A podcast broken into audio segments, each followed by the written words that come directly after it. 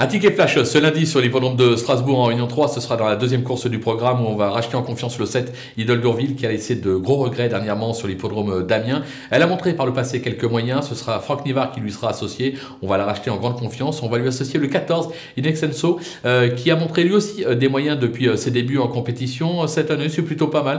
Dernièrement, une quatrième place, juste avant une deuxième place. Certes, il doit rendre 25 mètres, mais j'ai la sensation qu'il en est capable. De surcroît, les Duval Destin sont en forme on peut tenter un couplet gagnant placé des deux.